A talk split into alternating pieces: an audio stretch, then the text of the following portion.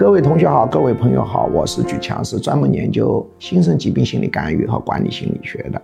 今天继续讲同性恋心理系列。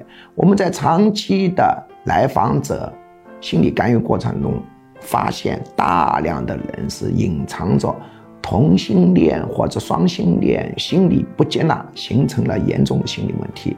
我们要强调的是，同性恋本身不是心理疾病，但同性恋者得心理疾病的比例比平均人群要高很多倍。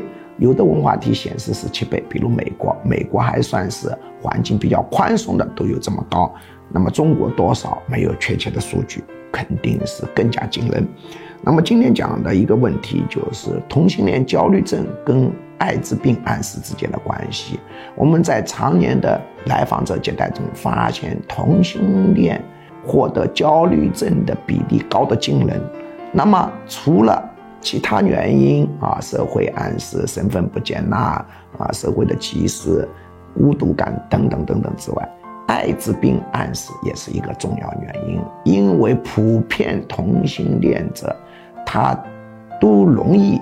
在潜意识深处把自己跟艾滋病挂钩，结果就形成很大的一个焦虑感。